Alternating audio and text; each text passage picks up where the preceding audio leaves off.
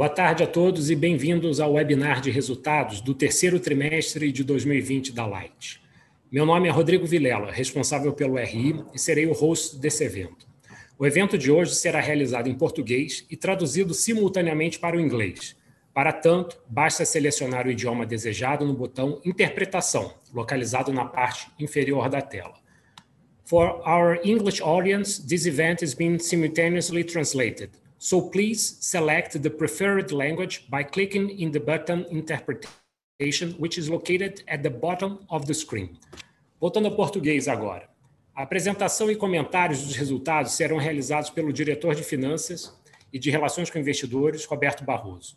Conosco também está o presidente do Conselho de Administração, Firmino Sampaio. O Nonato Castro, diretor-presidente recentemente eleito, não pôde se juntar a nós, pois testou positivo para a Covid-19 e está se recuperando. A apresentação já está disponível para download do nosso site de RI, mas também será possível acompanhá-la aqui pelo próprio Zoom. Gostaria de lembrá-los de que, neste momento, todos os participantes estão conectados apenas como ouvintes. Após o término das apresentações, na sessão de perguntas e respostas, vou detalhar as instruções para aqueles que desejarem fazer perguntas. Este webinar está sendo gravado e seu áudio ficará disponível no website de RI. Como de praxe, temos aqui o nosso disclaimer. Esclarecemos que eventuais declarações que sejam feitas durante essa apresentação relativas às perspectivas de negócio da companhia, projeções e metas operacionais e financeiras constituem-se em crenças e premissas da diretoria da Light, bem como em informações atualmente disponíveis para a companhia. Considerações futuras não são garantias de desempenho, envolvem riscos, incertezas e premissas. Estas se referem a eventos futuros e, portanto, dependem de circunstâncias que podem ou não ocorrer. Investidores devem compreender que condições econômicas gerais, condições da indústria e outros fatores operacionais podem afetar os resultados futuros da empresa e podem conduzir a resultados que diferem materialmente daqueles expressos em tais considerações futuras. Bem, feitos os devidos avisos legais, gostaria de passar a palavra agora ao Firmino Sampaio. Firmino, por favor. Boa tarde, amigos. Eu sou Firmino Sampaio, presidente do Conselho de Administração da Light desde o dia 8 de outubro e eleito como conselheiro no dia 28 de setembro. É, muitos de vocês é, conhecem a minha trajetória profissional dentro do setor elétrico brasileiro, mas a última atividade é, referenciada ao mercado foi na condição de presidente do Conselho Equatorial, da Equatorial Energia, posteriormente apenas conselheiro e presidente do conselho das suas empresas controladas, atividade que deixei no dia 1 de setembro para assumir uma vaga aqui na Light.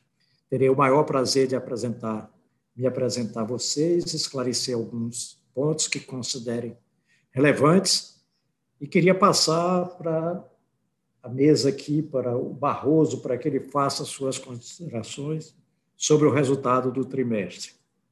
Muito obrigado. Estarei aqui ao lado deles para ajudar no que for necessário. Obrigado.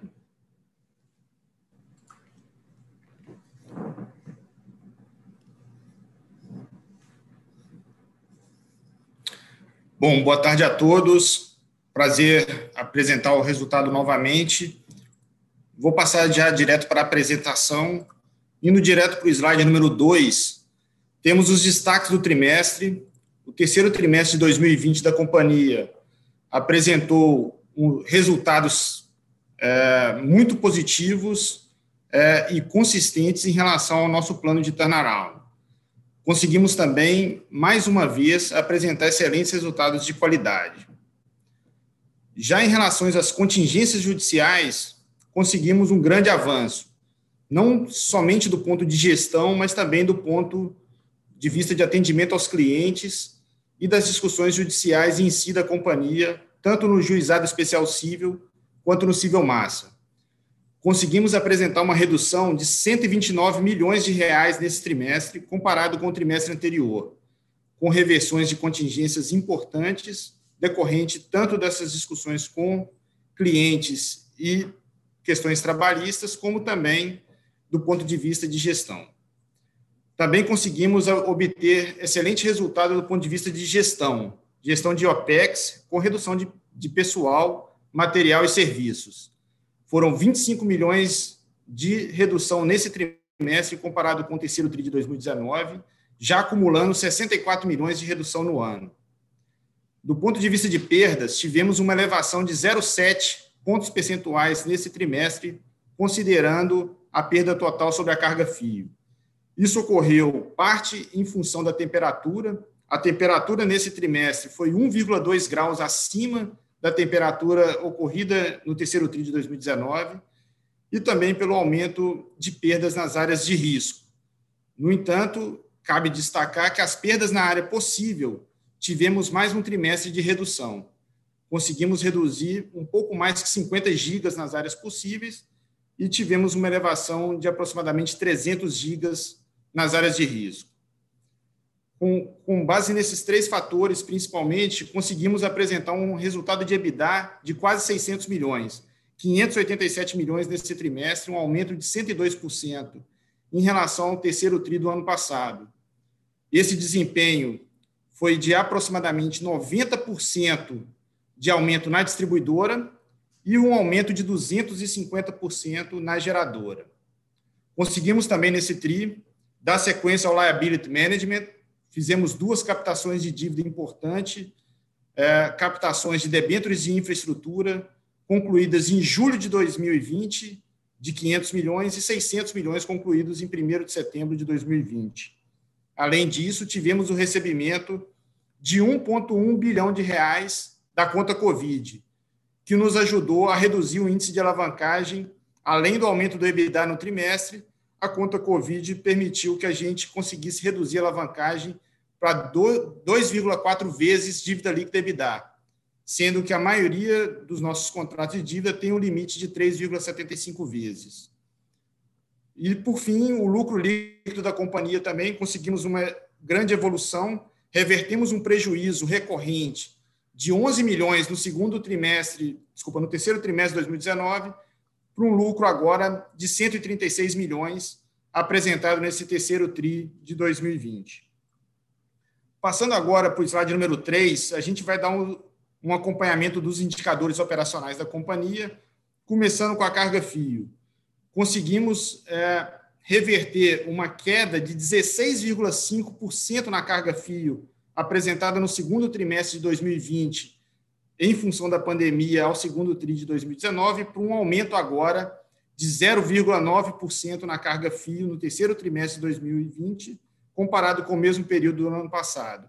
Esse aumento veio principalmente em função da temperatura que eu já mencionei e também pela recuperação no segmento industrial, com destaque para o setor siderúrgico e também pelo crescimento do segmento residencial, em função principalmente do uso de ar-condicionado pelas temperaturas maiores nesse período. Observando o mercado faturado, que é o gráfico do meio nesse, slide, tivemos uma queda ainda de 3% no mercado faturado, comparado com o ano passado. Essa queda ocorreu principalmente pelo segmento comercial, ainda impactado pela pandemia com uma queda de 10% em relação ao terceiro TRI do ano passado. E a gente consegue observar no gráfico à direita essas variações. O segmento residencial subiu 9,5%, o segmento industrial subiu 7,9% e o segmento comercial puxou a queda nesse trimestre, que foi uma queda de 10%. Passando para o slide número 4, a gente consegue observar a elevação de perdas que eu mencionei no primeiro slide. Uma elevação de 0,7% e de aproximadamente 250 gigas no trimestre. No entanto, se a gente observar quanto que a gente evoluiu no ano de 2020, mesmo com a pandemia, fomos capazes de reduzir em 648 gigas o volume total de perdas da companhia, Continuamos firmes nesse trabalho, principalmente atuando nas áreas que consideramos como possíveis, que são as áreas que a gente não tem severa restrição operacional. Seguimos firmes nesse trabalho é, para conseguir essa, manter essa trajetória de redução de perdas que que a gente observou tanto no primeiro, no primeiro trimestre quanto no segundo trimestre de 2020. Passando para o slide número 5, temos a evolução das perdas nas áreas possíveis. Mais um trimestre de redução de perdas, uma redução de 58 gigas, sendo que no acumulado dos últimos 12 meses, conseguimos reduzir 1.248 gigas na área possível. Como a gente pode observar no gráfico à direita, saímos de 16,8% de perdas totais carga-fio nas áreas possíveis para um número de 14,5% nesse terceiro TRI de 2020. Mesmo número do segundo TRI, que representa uma redução de 2,3 pontos percentuais nos últimos 12 meses nas áreas possíveis.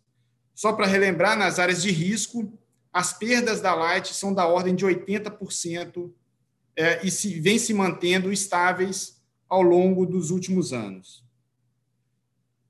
Passando para o slide número 6, podemos visualizar a, a, o indicador de perdas, perdas não técnicas sobre o mercado de baixa tensão.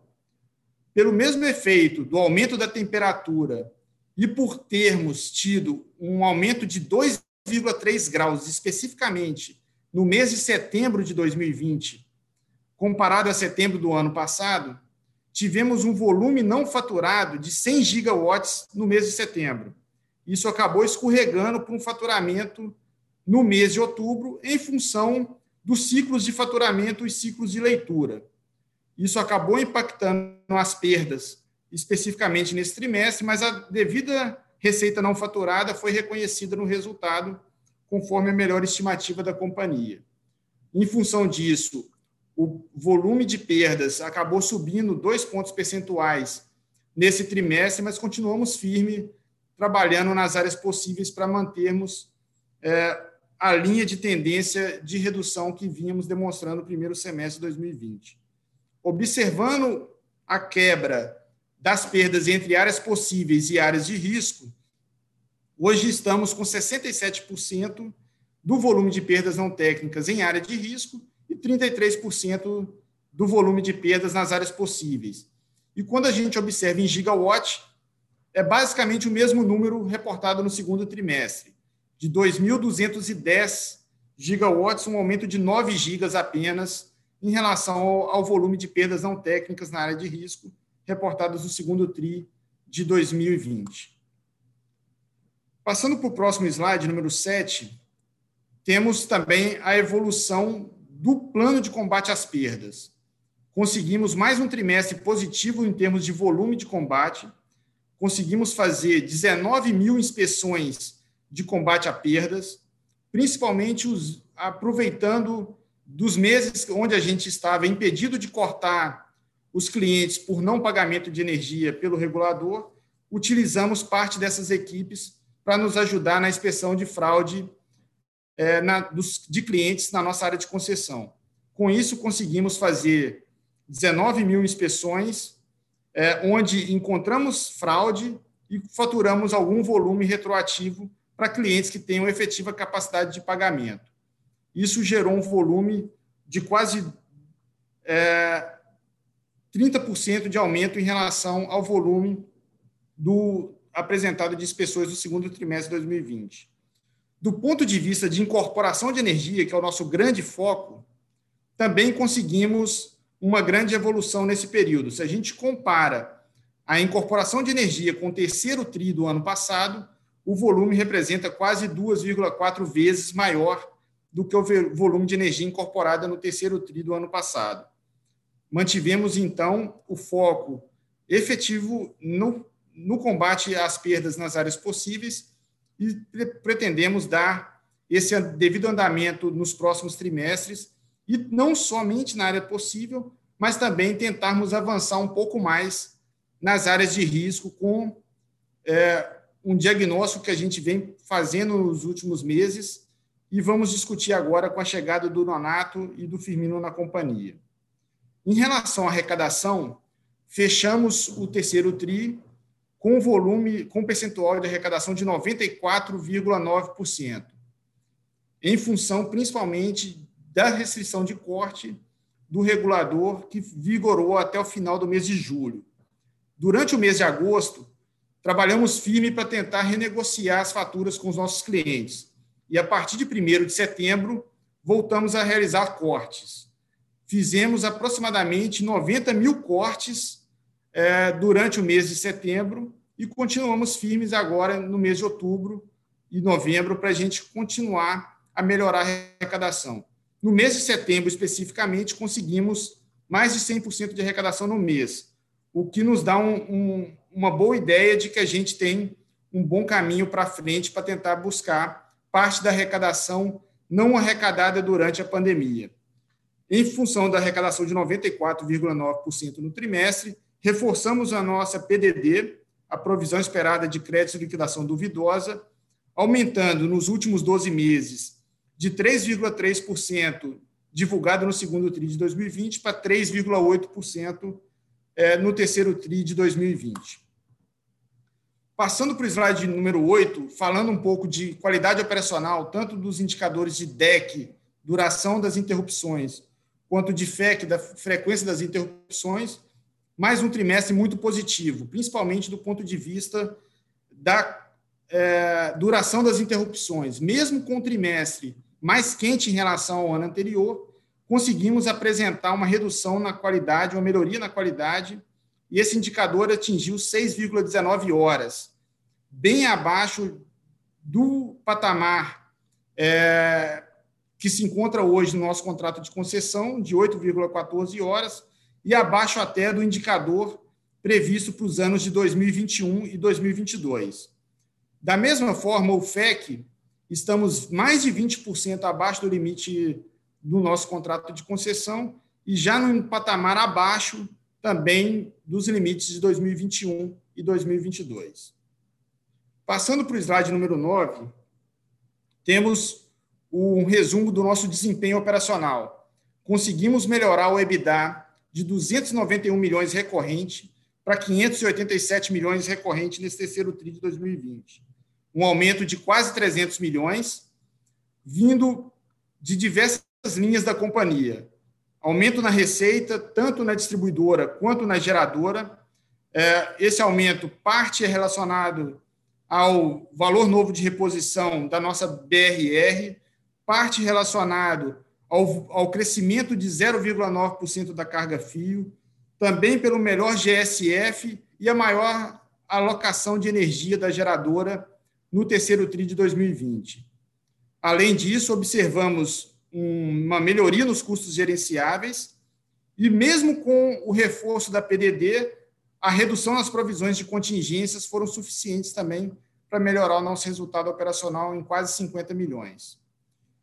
No entanto, cabe reforçar que ainda estamos num período de pandemia, que tivemos um, um impacto na distribuidora de 52 milhões de reais estimado por nós, sendo 29 milhões pelos 3% é, a menos de faturamento nesse trimestre, comparado com o mesmo período do ano passado, o que impacta em 29 milhões na parcela B e no repasse de perdas não técnicas, e também um impacto de 23 milhões na PCLD, em função de termos ficado meses também sem poder cortar.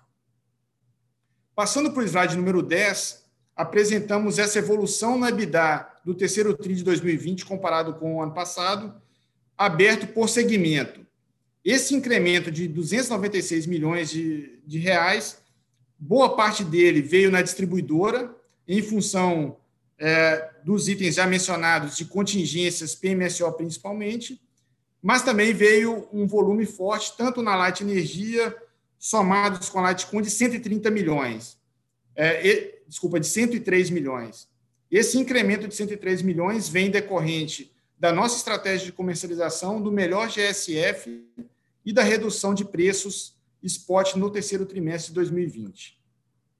Passando para o slide número 11, temos também a evolução da quantidade de processos da companhia e também do provisionamento. Conseguimos uma redução de 129 milhões de provisionamento no terceiro TRI desse ano, comparado com o mesmo período do ano passado, e uma redução de quase 250 milhões no, período acumulado de nove meses de 2020, com os primeiros nove meses de 2019. Se a gente observa no gráfico à direita as colunas verdes, a gente consegue visualizar que a, a entrada de processos no juizado especial civil, que é o antigo é, pequenas causas, reduziu 60% no trimestre. Podemos afirmar que parte tem a ver com a pandemia, mas o que nos dá um conforto de que estamos numa tendência efetivamente positiva é que, além dessa redução de 60% no JEC, tivemos uma redução de 32% nas reclamações do nosso call center e de 24% nas reclamações na ouvidoria da Light e de 24% nas reclamações na ouvidoria da ANEL. Isso reforça ainda mais essa tendência de redução que temos visto nos últimos trimestres. Se a gente soma a quantidade de processos do segundo TRI com a quantidade de processos que entraram no terceiro TRI, ainda assim é um volume abaixo dos trimestres anteriores. Passando para o slide número 12, temos também a evolução dos resultados é, da companhia. Reportamos um prejuízo líquido recorrente de 11 milhões no terceiro TRI do ano passado e conseguimos um aumento agora de 147 milhões no resultado da companhia. A maior parte desse efeito vem efetivamente da melhoria operacional, que impactou o, o EBITDA da companhia nesse trimestre, e tivemos uma redução que cabe destacar aqui no resultado financeiro, puxado pelo aumento do IGPM, que é o índice que atualiza o, o nosso passivo do GSF integralmente registrado na Light Energia. Temos atualmente 800 milhões de GSF na Light Energia, devidamente reconhecidos em função da discussão judicial que a gente espera que termine nos próximos meses e faremos a liquidação efetiva desses 800 milhões de reais contra um reconhecimento de EBITDA da ordem de 280 milhões, que foi o número divulgado pela CCE, que ainda está em audiência pública e que pode variar um pouco a, após a finalização dessa audiência pública, com uma extensão da concessão da ordem de 15 meses aproximadamente no caso da Light Energia. No slide 13, procuramos destacar o, o que tivemos até o momento de resultado do turnaround nesses primeiros nove meses de 2020 e também frente aos impactos que estimamos decorrentes da pandemia na distribuidora. Tivemos um ganho aproximadamente de 15 milhões de redução de perdas, 62 milhões de redução de pessoal, material e serviços na distribuidora nesses primeiros nove meses e 135 milhões em contingências, o que totalizam 212 milhões de ganho decorrente do turnaround na distribuidora. No entanto, o impacto da, estimado da pandemia corresponde a 116 milhões de aumento de PCLD nesse período e um aumento e uma perda também de 148 milhões decorrente da redução de mercado comparado com o mesmo mercado do ano passado. Então a gente totaliza quase que 204 milhões de impactos da pandemia estimado durante os meses de março a setembro. Passando para o slide número 14, temos a posição é, de caixa da companhia frente às amortizações e um pouco dos highlights financeiros da companhia. Fechamos com a posição de caixa de 2 bilhões 969 milhões em 30 de setembro, volume suficiente para fazer frente as amortizações que ainda restam ao, ao ano de 2020 e para todas as amortizações vincendas em 2021. Conseguimos reduzir mais um trimestre o custo da dívida, o custo nominal ficou já abaixo de 7% é, no consolidado da companhia e o custo real da dívida já ficou em 3,61% ao ano, o que nos permite é, economizar caixa nos primeiros nove meses de 2020 de um montante próximo de 200 milhões de reais. É, olhando também o indicador de covenants, no primeiro gráfico à direita, a gente observa uma redução de 3,7 vezes para 2,40 vezes. Parte dessa redução pela melhoria do EBITDA no terceiro TRI de 2020 e parte pelo recebimento da conta Covid de 1,1 bilhão nesse trimestre. Tivemos impactos é, de geração de caixa no, nos primeiros três meses da pandemia de forma significativa, mas agora que a gente já teve a permissão de, de retorno ao corte de energia, com os recursos recebidos da conta Covid, a gente já estabilizou a perda de caixa que a gente vinha tendo nos últimos meses.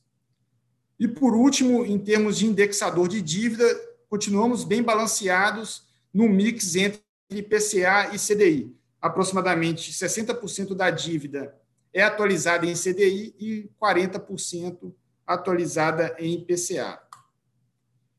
Por último, a gente gostaria de reforçar que continuamos comprometidos com a geração de resultado para a Light, seguimos empenhados e comprometidos com o avanço do turnaround e a gente vai buscar continuar esse trabalho construtivo junto ao regulador, poder concedente, governo do Estado, de forma a vir nessa linha de melhoria operacional a cada trimestre. Gostaria de agradecer a todos e vou passar a palavra para o Rodrigo seguir agora para perguntas e respostas. Obrigado. Obrigado, Barroso. Bem, vamos agora iniciar a sessão de perguntas e respostas. Aqueles que desejarem fazer uma pergunta, utilizem o recurso de Raise Hand localizado na parte inferior da tela, para que seu microfone seja habilitado. Também será possível enviar perguntas escritas através do botão Q&A localizado também na parte inferior da tela. Uma vez recebida a pergunta, iremos responder ao vivo por aqui. Primeira pergunta que nós temos uh, veio pelo Q&A do Pedro Manfredini, do Goldman Sachs. É, como vocês conseguem mapear quais clientes têm capacidade de pagamento? Bom, Pedro, muito obrigado pela pergunta. É, o, a forma que a gente tem conseguido mapear quais clientes têm capacidade de pagamento vem do nosso plano de regionalização e acompanhamento não só de perdas, como de leitura e de cobrança. É, quando a gente identifica fraude, ah, desde desde julho de 2019, julho do ano passado, a gente não fatura o, o período retroativo da mesma forma para todos os clientes. A gente avalia é, o tipo de residência, o tipo de moradia, em qual regional esse cliente se encontra e se efetivamente ele teria condição de pagamento, por exemplo, de 24 meses retroativo ou de 12 meses retroativo. Então, é, a gente, com essa clusterização dos, dos clientes, com o histórico de pagamento e histórico de leitura desses clientes, a gente tem, é, após a identificação da fraude, a gente estima quantos meses a gente vai efetuar a cobrança. E temos acompanhado recorrentemente a arrecadação com base nessa clusterização que a gente definiu, que vem sofrendo evolução a cada período. Então, é um trabalho contínuo de monitoramento e acompanhamento com essa estratégia de faturamento para os clientes de REN. Acho que vale reforçar aqui que o nosso principal foco tem sido na incorporação de energia, com aqueles clientes que estavam cortados, onde a gente apresentou o nosso plano em dezembro do ano passado e já trouxemos para a nossa base de clientes de faturamento recorrente mais de 300 mil clientes que se encontravam nessa situação. Não sei se eu respondi a pergunta de forma integral, mas qualquer coisa a gente segue aqui à disposição. Obrigado. Passar a palavra agora ao Bernardo Gomes, do Itaú. Eu vou liberar aqui para você falar, Bernardo. Quando você estiver liberado, é só tirar o microfone do mudo, que aí todos te escutam. Pronto. Pode prosseguir, Sim. por favor. Não, é, queria, eu Queria agradecer aí o Barroso pelo excelente resultado. Acho que estou muito satisfeito aí com, com, o resultado da Light, mas eu acho que isso é basicamente isso. Não tenho pergunta específica nenhuma. Obrigado, Bernardo.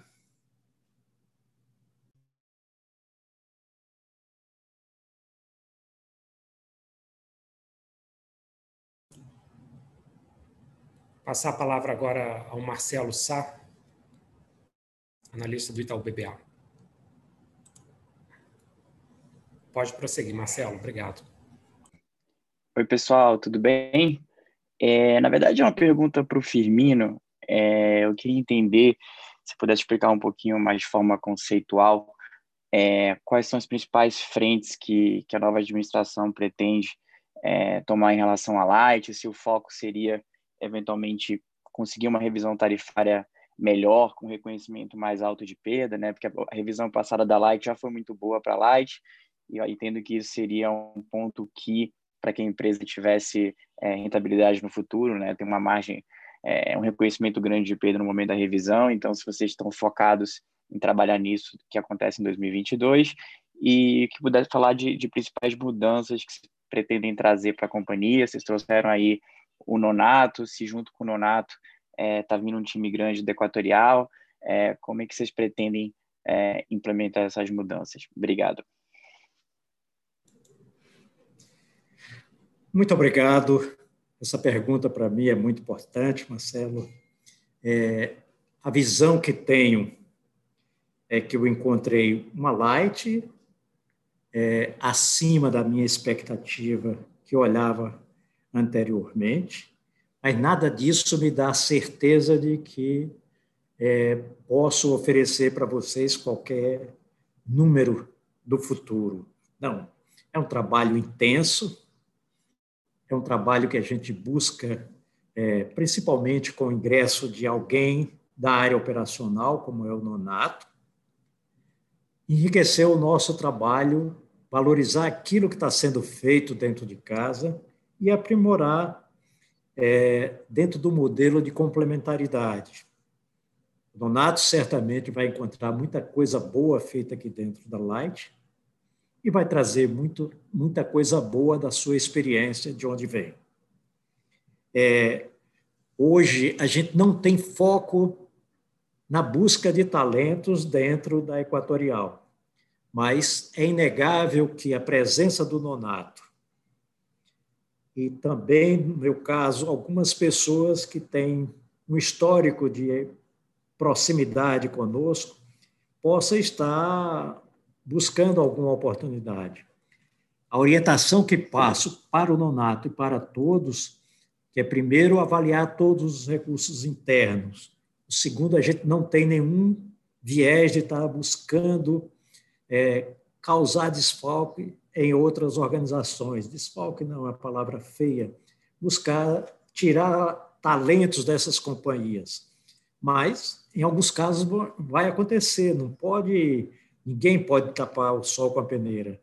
O Nato é um líder inconteste, todos vocês conhecem no mercado, o trabalho que ele fez no Pará, fazendo no Piauí, no passado lá no Maranhão, é uma coisa que chama atenção por ser um líder, o líder do abraço, embora não possa abraçar em tempos de pandemia, mas ele é uma pessoa, é um grande conquistador das pessoas com que ele trabalha. Então, o exemplo a ser seguido é esse. Vamos trabalhar intensamente, primeiro fazendo o dever de casa. Não cabe aqui a gente achar que permanentemente eu preciso estar pedindo o anel. É, tenho reiterado aqui internamente que toda toda relação nossa com o anel é a relação de respeito, de regulado com regulador, de entender que os benefícios eventuais que o mercado possa enxergar, eles traduzem exatamente o modelo matemático que a própria ANEL tem e que vai resultar. Aquilo que estiver sendo concedido para a Light certamente estará sendo concedido para concessionárias que tenham o mesmo grau de dificuldade da sua operação. Então, vejo como muito positivo. A empresa é uma empresa vibrante, a empresa pronta para novos desafios. Estamos trazendo um líder, um líder, um profissional muito qualificado e juntos, juntos, eu estou dizendo juntos porque a minha atuação será uma atuação com dedicação exclusiva para a Light, com permanência na empresa, tempo integral, coisa que já venho fazendo desde o momento da minha eleição, tem um, um assento aqui próximo da diretoria e vou fortalecer isso sempre. eu quero falar da minha experiência de tanto, tanto tempo no setor elétrico. É, não quero nem citar o tempo que a maioria das pessoas mais velhas costumam falar disso. Para que não me julguem mais velho do que efetivamente sou, não vou citar esse tempo. Mas tenho muita experiência acumulada para ser transmitida e tenho muita coisa para capturar também, porque o aprendizado é uma variável muito importante na vida de cada um. O Rio de Janeiro é também um projeto de vida para o Firmino.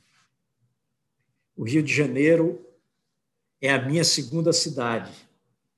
O estado do Rio de Janeiro, no ano de 1999, me deu o privilégio de ser cidadão do Rio de Janeiro.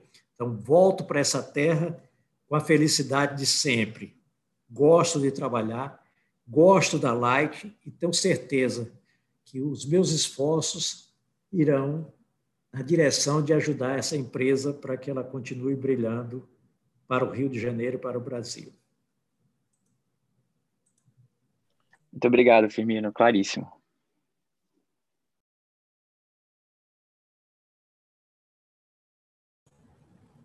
Dando sequência aqui às perguntas recebidas pelo nosso Q&A, ah, duas perguntas que guardam conexão entre elas, uma do Ricardo Peixinho, da Tagos, e outra do Rodrigo Mora, da, do Moneda.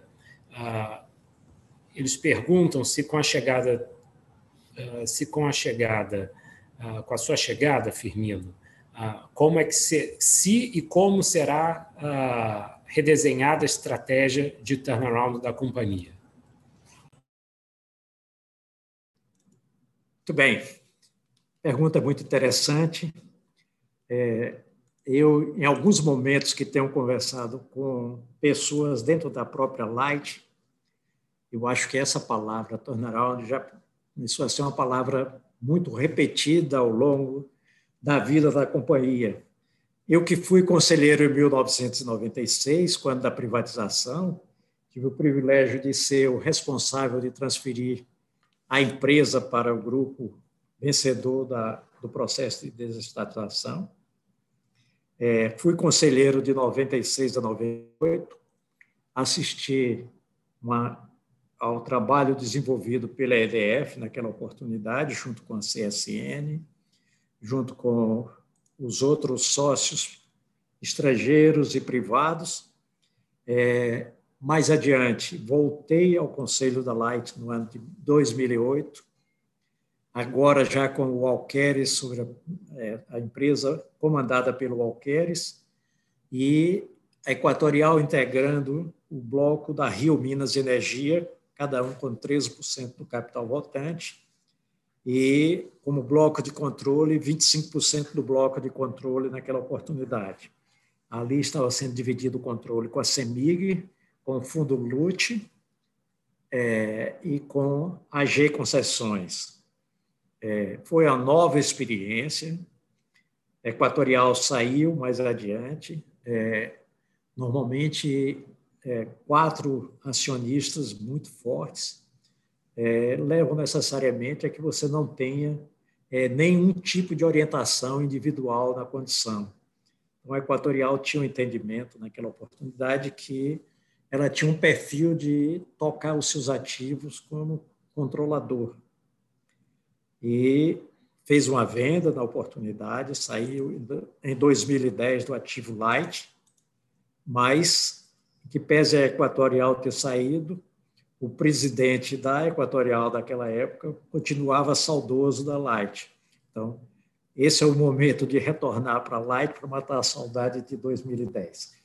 Mas é, acredito na empresa, tenho certeza que é, haveremos de construir o melhor para o nosso acionista e para os clientes do, do Estado do Rio de Janeiro.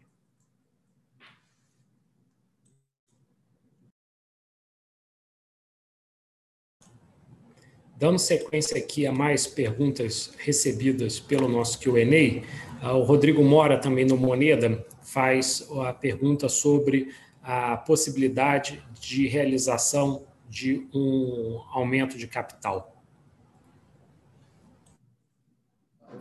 É, bom, Rodrigo, obrigado pela pergunta. Olha, a gente está sempre monitorando eventuais oportunidades, tanto de equity quanto de dívida.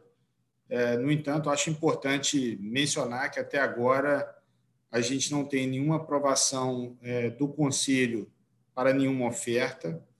É, caso essa eventual oferta seja viabilizada, obviamente ajudaria numa redução de custo de captação e custo de rolagem das dívidas vincendas nos próximos anos, melhoraria a estrutura de capital da companhia e potencialmente poderia levar à melhoria de rating é, também no futuro.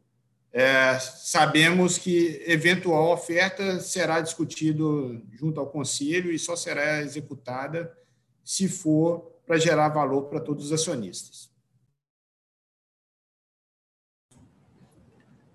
Outra pergunta que nós recebemos aqui também pelo nosso Q&A, o Juliano Agege, analista do IBS, pergunta: vocês acreditam que o call de recuperação da Light está somente focado nas melhorias internas ou há um trabalho a ser feito na ANEEL para que a agência considere um maior nível de perdas não técnicas? É, Juliano, obrigado pela pergunta. É, eu acho que o principal trabalho que a gente tem que fazer é em campo.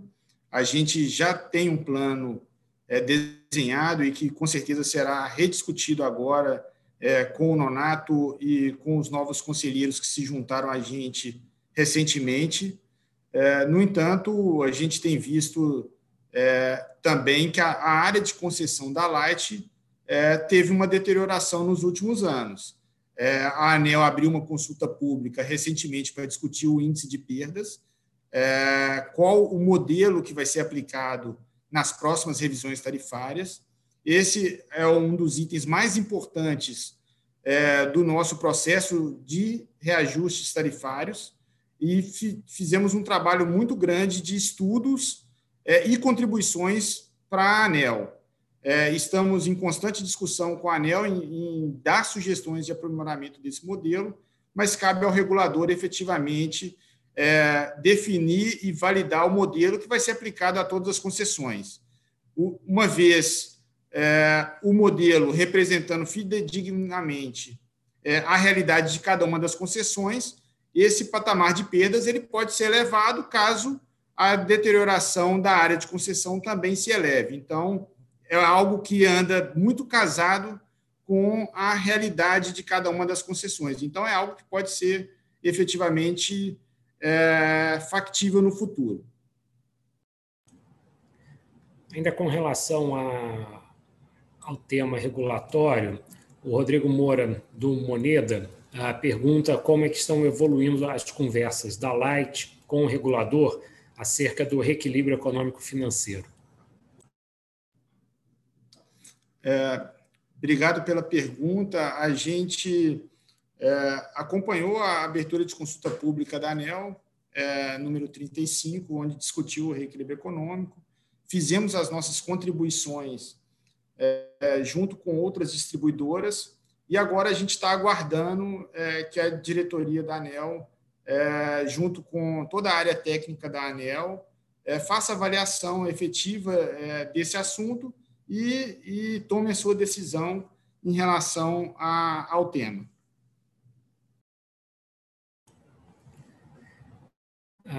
A Domênica Noronha, da Tempo Capital, pede, que ao, pede ao Firmino comentar planos e vontades do Conselho com relação à alienação de participações ainda remanescentes, como Belo Monte, Goiás e Paracambi.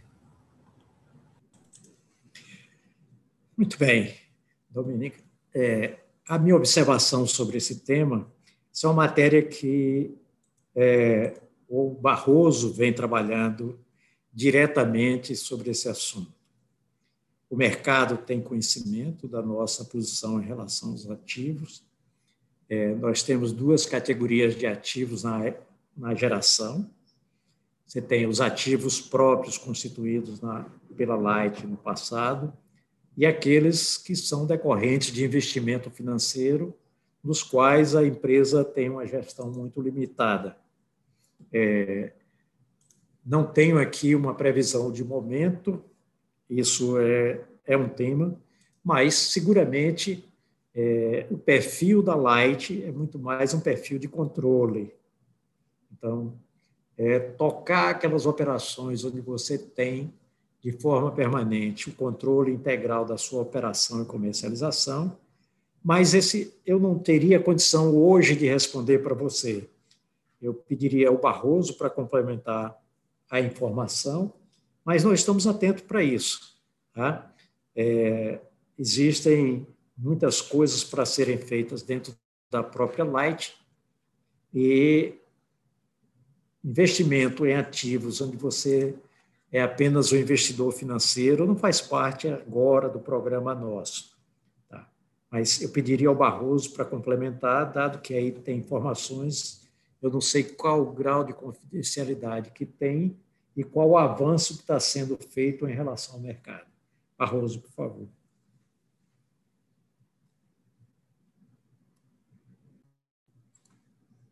Bom, obrigado, Firmino. É, obrigado, Domênica, pela pergunta. É, em relação aos nossos ativos é, com controle compartilhado ou de participação minoritária, a gente continuou com a nossa mesma estratégia de desinvestimento. Então, já temos, inclusive, um advisor contratado para alienar nossa participação em Belo Monte, em Goiães e também é, na PCH para Cambi.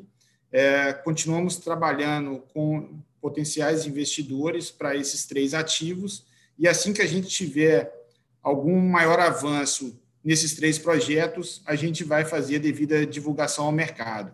Mas a gente já vem divulgando já alguns trimestres que a gente vem trabalhando sim numa potencial alienação desses três ativos para a gente poder focar efetivamente, como o Firmino mencionou, aonde tem é, nos gerado mais valor, que é na geração da Light Energia, na comercializadora, que é a Lightcom, e também na distribuidora, que é a Light Cesa. E esses três ativos efetivamente correspondem a mais de 99% do nosso EBITDA e é onde a gente está com a administração 100% focada. Então, no, é, o nosso plano de desinvestimento dos ativos non-core, ele segue em frente e a gente continua trabalhando ativamente. Obrigado.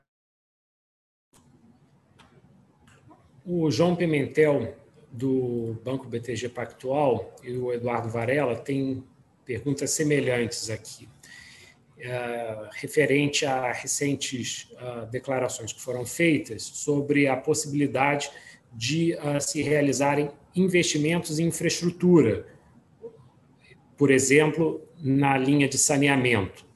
Como é que a companhia, uh, se a companhia pretende realizar eventuais investimentos fora do segmento de distribuição de energia e de geração.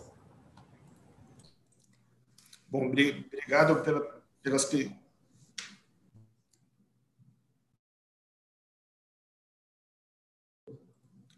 Bom, obrigado, obrigado pela pergunta.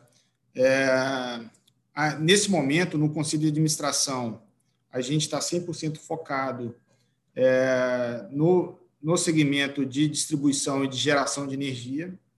É, no entanto, é importante ressaltar que a, a Light, que é uma empresa que opera há mais de 100 anos nessa área de concessão, conhece muito bem a área de concessão. Eventuais é, sinergias no futuro podem vir a ser discutidas é, no nosso conselho de administração, mas nesse momento a gente está 100% focado em extrair valor da geração e distribuição.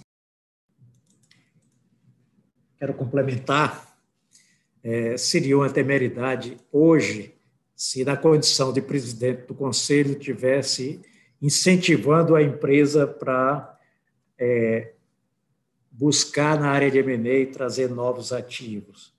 Eu acho que a palavra turnaround, que é muito bem citada em todos os momentos, a gente precisa melhorar muito a nossa gestão operacional, que é uma coisa que vem sendo cobrada pelo mercado de forma consistente e permanente. Então, vamos se preparar para o futuro. Tá? É, muitas das oportunidades vai ser muito vai ser interessante você dizer não. porque você tem um sim que você precisa dizer de dentro de casa, que é qual a empresa que tem dentro de casa que eu ainda não conquistei? Tá? Qual o melhor múltiplo de resultados que eu tenho, comprando um ativo novo ou recuperando os que estão dentro de casa. Então, antes de fazer alguma coisa, a gente tem muita coisa dentro de casa. Quando a gente olha a quantidade de clientes que estão hoje em áreas consideradas de risco, eu prefiro não dizer que são clientes perdidos. Eu digo sempre que são clientes a serem conquistados. E essa é a grande missão que tem os novos gestores, que já tinha também os, os gestores antigos. É, precisamos descobrir condições de contorno em estrita articulação com o poder público federal, estadual e municipal, em toda a área de atuação, para a gente conseguir avançar trazendo esses clientes para o dia a dia da companhia. Eles são importantes, eles fazem parte da história do Rio de Janeiro, eles são eles não estão disponíveis para ser entregue a algum outro permissionário. Nós queremos resgatar a autoridade da concessão. A autoridade da concessão pressupõe conquistar clientes, melhorar resultados operacionais, combate permanente, intensivo das perdas de energia, combate intensivo e persistente da recuperação de recebíveis. Vocês têm visto nos reportes da companhia o nível de PS, PSLD que a gente tem trazido ao mercado. Nós temos que fazer um esforço gigantesco, fazer com que o acionista possa trazer de volta esse capital que está solto por aí, sem que isso represente nenhum tipo de ação é, muito violenta, violenta em relação ao nosso cliente. Todos os nossos clientes são importantes. Nossos 4 milhões e 400 mil clientes fazem parte da nossa história. Qualquer organização tem que valorizar todos eles. Esse é o nosso trabalho, essa é a nossa missão. Entregar energia de qualidade para todo o Rio de Janeiro para assegurar o seu desenvolvimento e estar atento para as demandas da nossa sociedade. Vamos juntos construir essa empresa, tá? fazer jus à tradição dos seus 115 anos de fundação e continuar sendo a história do Rio de Janeiro e a história do bem. Passar agora para a última pergunta. Uh, Márcio Pernanchini, da Capitalo. Márcio, pode prosseguir. Oi, Rodrigo, você está me ouvindo? Sim, sim, pode prosseguir, por favor. Olá, Firmino. Olá, Barroso, tudo bem? É, o Firmino, é, você, eu estou acompanhando o call e é, você colocou que você volta para a Light, você vê a companhia talvez num estágio melhor do que a sua impressão de fora quando você estava fora da companhia, né?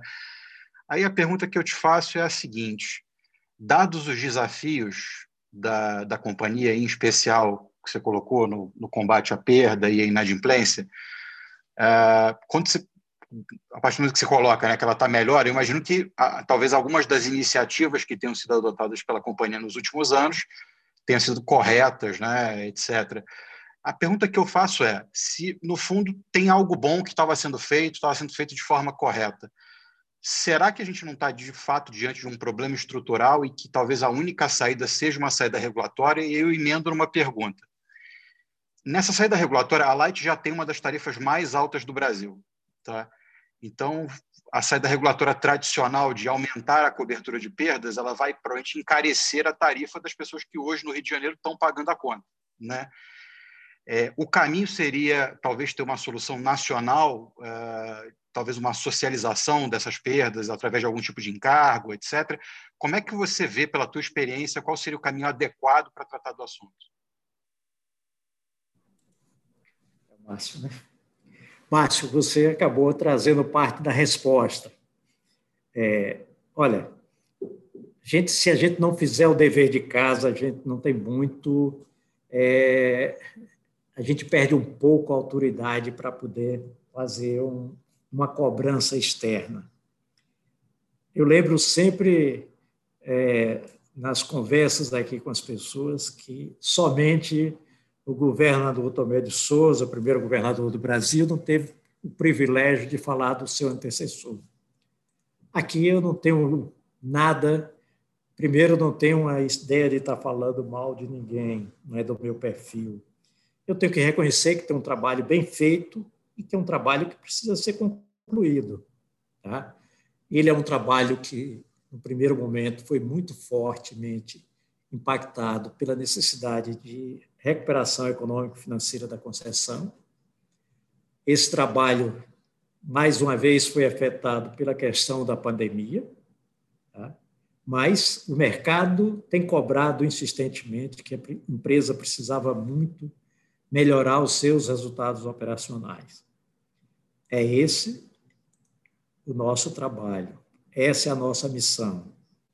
A regulação e você fala da preocupação em relação à tarifa, é, você tem alguns componentes que podem estar equilibrando isso. A segunda coisa, sem precisar nominar qual, mas a nossa tarifa não é a mais alta do estado do Rio de Janeiro. Então, você te, teria espaço, mas não é a coisa que nós buscamos. O que a gente busca em relação à perda é que possa ter o reconhecimento integral daquilo que acontece dentro do Estado, onde o poder paralelo tem avançado nos últimos anos e que o trabalho nosso acaba sendo dificultado por uma série de razões. A gente é parte da solução, a gente quer acompanhar o Rio de Janeiro, mas não queremos que esse percentual, ou eventual incorporação de valores no sistema de controle da perda, seja uma benesse para o Light. A expectativa, como disse bem o Barroso, é que você esteja fazendo audiência pública, está tendo as contribuições de cada uma empresa e que a ANEL defina qual o algoritmo que vai nortear o seu trabalho para que, implantando os nossos dados e das demais concessões, você venha ter um número. A nossa crença é que dificilmente ele será menor do que o atual. Portanto, é, o atual reflete o estágio da nossa sociedade. Distribuição de energia é uma atividade condominial. Qualquer que seja os vazamentos que você tem, que pode ser traduzidos, aquele que deixa de pagar a sua cota dentro desse condomínio, no final, você, para manter vivo o condomínio, você tem que cobrar dos demais. Então, a gente quer que a conta dos demais seja reduzida com a incorporação de outros entes, de outros clientes que hoje estão fora dessa contribuição permanente. Mas é muita transpiração, a inspiração a gente já tem muito dentro da casa, vai trazer um bom reforço, mas é um trabalho de. Não é trabalho de sob nova direção, é um trabalho de continuar acrescentando novos tijolos na construção da Light que toda a sociedade do Rio de Janeiro espera.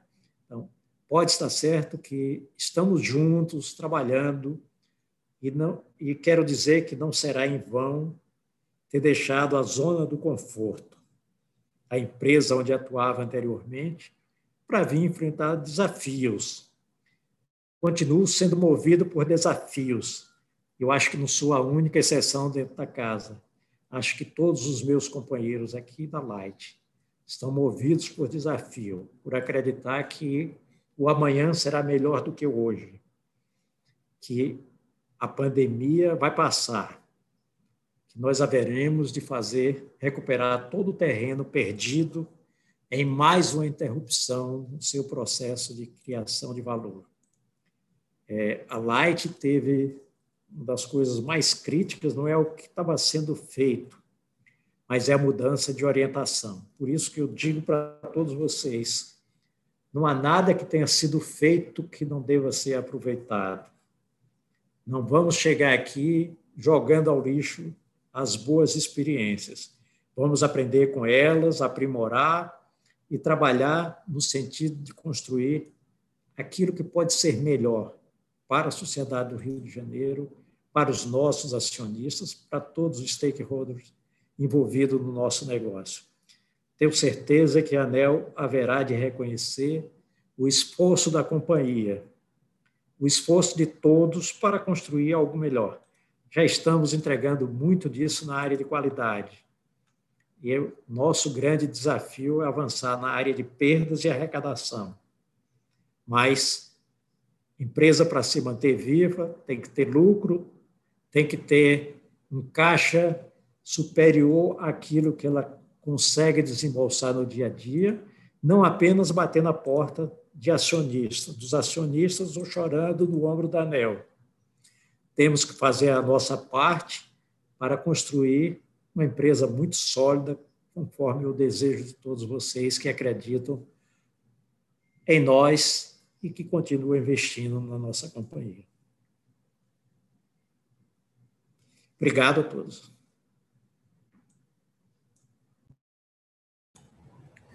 Pessoal, eu gostaria agora de agradecer a participação de todos, lembrar que a, eu no RI, enfim, evidentemente, Firmino Barroso, toda a diretoria da companhia também fica à disposição de vocês e sempre teremos a maior, é, o maior prazer em manter esse diálogo sempre aberto com todos.